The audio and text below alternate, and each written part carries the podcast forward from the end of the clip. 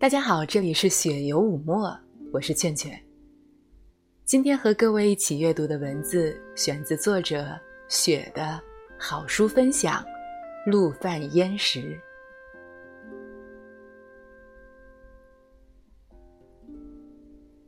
在看完电影归来之后，晃到书店买了原版严歌苓的《陆犯焉识》，发现书比电影精彩很多。老谋子选取原著最后三十页的故事，编剧了一部电影，敢碰触文革背景又能上映，已属不易。编剧改编的不错，陈道明、巩俐两个老演员精湛的演技，使得这部电影感人至深。电影宣传时，文革的笔墨多一些，让我在观影时期待多了一些。可惜，电影中只是小小篇幅。在抽了三天时间读完原著之后，更觉得书的精彩。读书之后的感触还是蛮深的，人性的刻画，人物一生的起伏，各色人等描述，还有一些。不经意间对社会的剖析，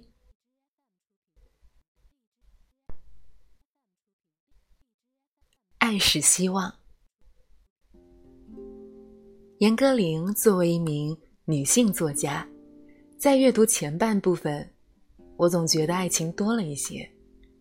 陆焉识晚二十多年来对婉瑜的爱情，对世事的鞭挞少了一些。读到后面。发现严歌苓如此构思的精妙和高明，文革流放的残酷，人性的丑恶绽放，这些很悲惨的事情，如果用冷眼旁观的姿态去写作，读起来会更加悲凉和冰冷。悲惨、冰冷，却还饱含热辣辣的爱情在里面，会让人感觉到温暖和希望。境遇的悲惨。唯有心中的挚爱，在支撑活下去的动力。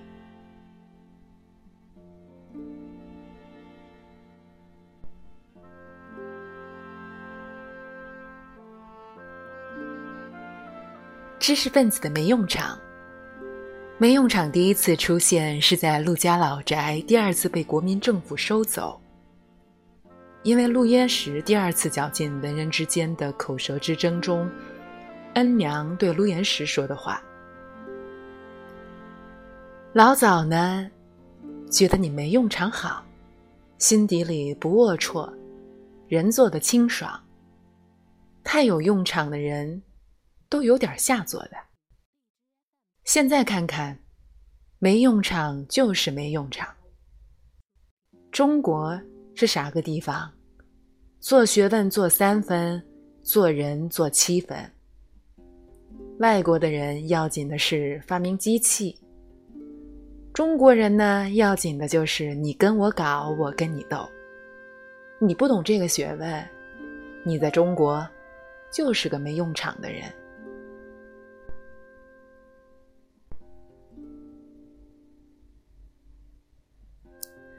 文字之争最无意义，个人解读不同，往往针锋相对，多半文章的意思。已经不重要，背后都是带有不同的目的，或是政治，或是利益。而写文章的人，你究竟如何想，已然是不重要的了。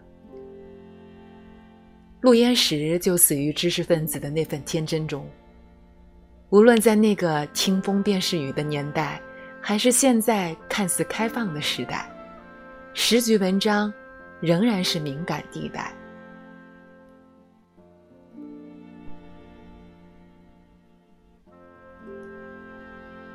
没用场第二次出现在世俗的结尾处。一般此类没用场的人都有一身本事，误认为有本事可以让他们凌驾于人，让人们有求于他们的本事，在榨取他们本事的同时，至少可以容他们清高，容他们独立自由的过完一生。但是，他们从来不懂，他们的本事。孤立起来，很少派得上用场。本事被榨干，也没人会饶过他们。不知如何自身已陷入一堆悲锁，已经参与了勾结和纷争，失去了他们最看重的独立自由。谁让欧美国家是弱关系国家，而中国是个强关系国家？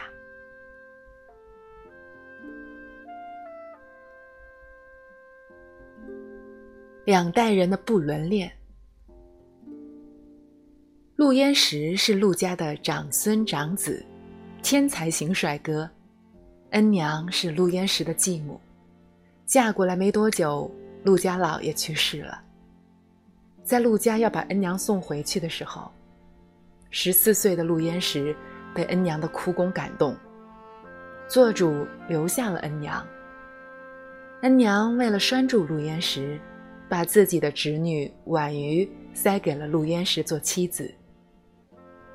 陆焉识作为年轻就守寡的恩娘的唯一男性牵挂，陆焉识深知这一点，强塞过来的媳妇也是不自在的，先天排斥，碍于恩娘和中国传统，也接受了。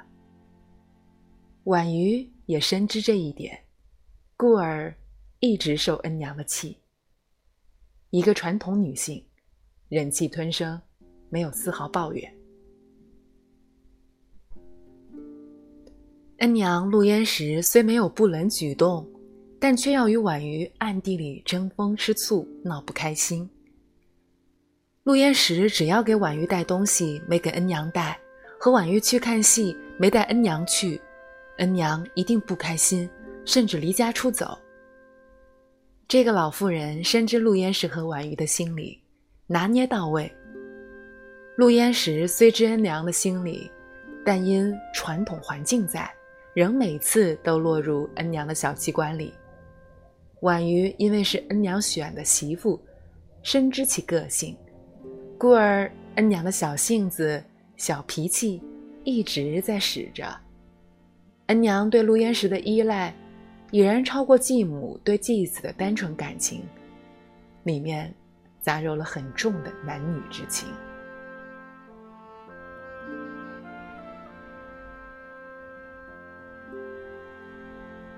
晚到的爱情领悟。陆焉识身高一八零，相貌端正，少年天才，德才兼备，精通四国外语。在美国读的语言学博士回国，是个实实在在货真价实的博士。恩娘塞给他的媳妇，他从一开始心里就排斥，因为不自由，不是自己选的。陆焉识对于婉瑜是感念于传统和恩娘才接纳的，故而陆焉识在去美国之后，解放了天性，自由浪漫，和外国女孩恋爱撕扯，骑马打球。各种风流倜傥，在国民时期孤身逃到重庆时，与重庆女子发生一段婚外情。在那个宗族家庭之外的环境里，陆焉识散发着他的男性魅力，爱着其他女人。陆又是坦白的，告诉他的女人自己有另外一个家室，不会抛弃他们。那些女人只能割爱离开陆。而婉瑜对于这个恩娘安排的丈夫是相当满意，有配不上的感觉。陆焉识在婉瑜心中是神一般的存在，婉瑜对于陆焉识的爱一直都很浓烈，不过是火山深处的暗涌。限于恩娘，只得心里攒着对陆岩石的爱，在偶尔与陆岩石的四目相交时，狠狠地看着陆岩石。婉瑜一心一意爱着陆岩石，就像神一样的虔诚。在陆岩石被抓走进监狱之后，婉瑜每次去见他时，都花费家里大半的生活开支，不给孩子吃，对陆焉识的爱超越了子女，甚至为了让陆焉识免于死刑，去献身于管事的人。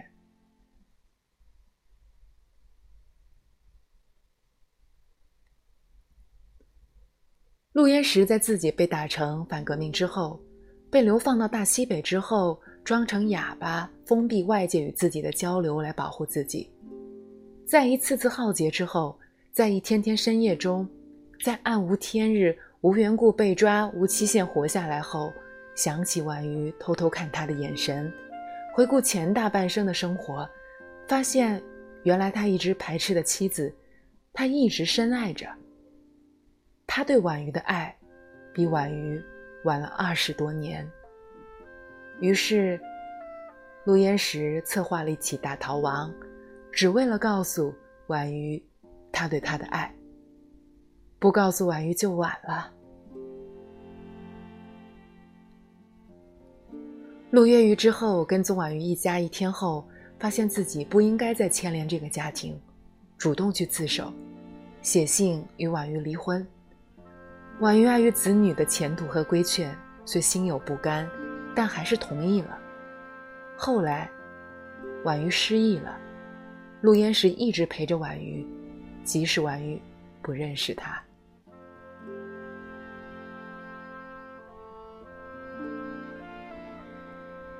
人性的一览无余。大西北流放在书的前半部分，人究竟性本善？还是性本恶，我回答不出来。有很多人难以理解。在文革年代，饥饿是摧毁一切美好的利器。让一个人崩溃，就让这个人长期处于饥饿之中。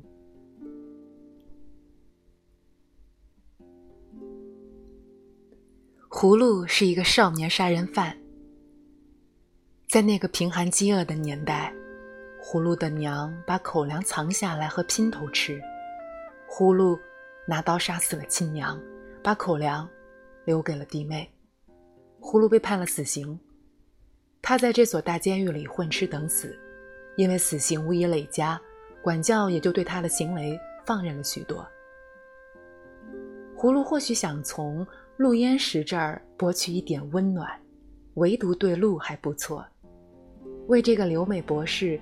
老知识分子说话结巴的老头子留口粮，从死人口中多留下一份口粮与路分。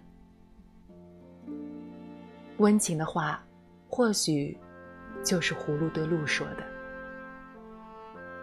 我希望有个大爷，像你一样的大爷。没人在我小的时候教我好。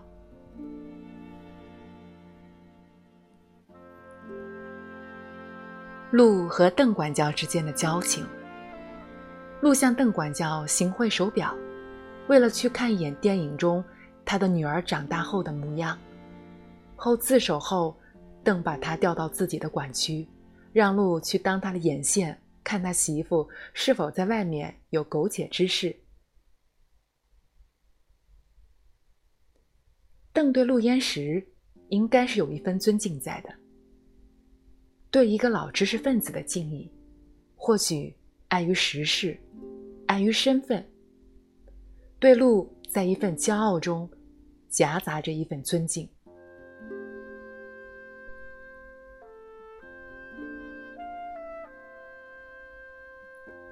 最后的无奈，陆焉识与婉瑜生有三个孩子，大女儿出国。儿子和小女儿留下国内，虽都读了大学，在那个讲究身世背景的年代，因为陆焉识这个右派，整个家庭都跟着降了很多级。儿子因为父亲关系与初恋咪咪断了爱情，随便找了一个女人结婚生子，他对鹿是有很大敌意，甚至是恨意的。小女儿丹丹。是个老姑娘，在鹿被平反之后很多年，仍然是孑然一人。鹿回来之后，婉瑜失忆了，两人又是离婚，因为房子关系，两人不能住在一起。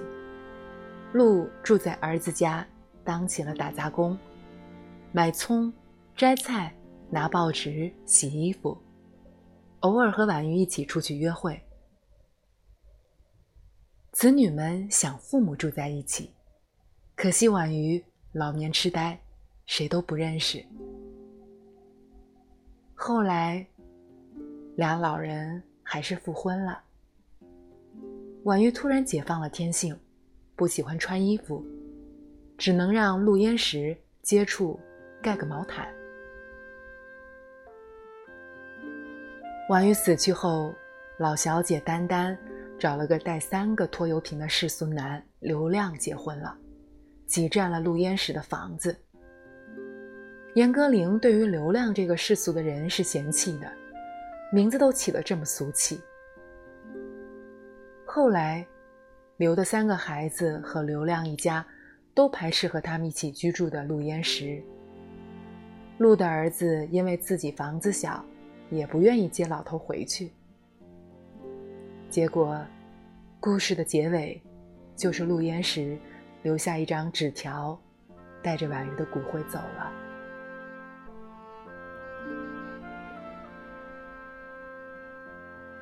这样的结局，让人意味深长。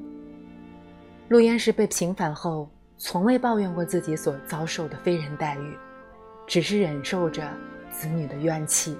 默默地陪在婉瑜身边，最后还是没用场的自己逃走了。是想说，一切大起大伏，终归沉没在世俗之中，被世俗所扰。陆焉识的走，还是带着知识分子的一世独立、清净于世俗之外的态度走了。我更愿意如此理解。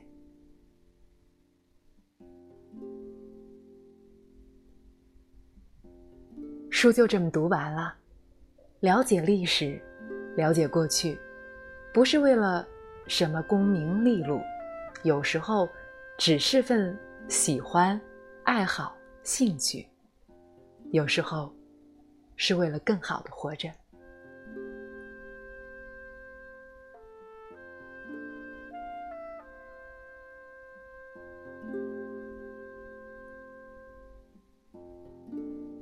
感谢您的陪伴，我们下期节目再会。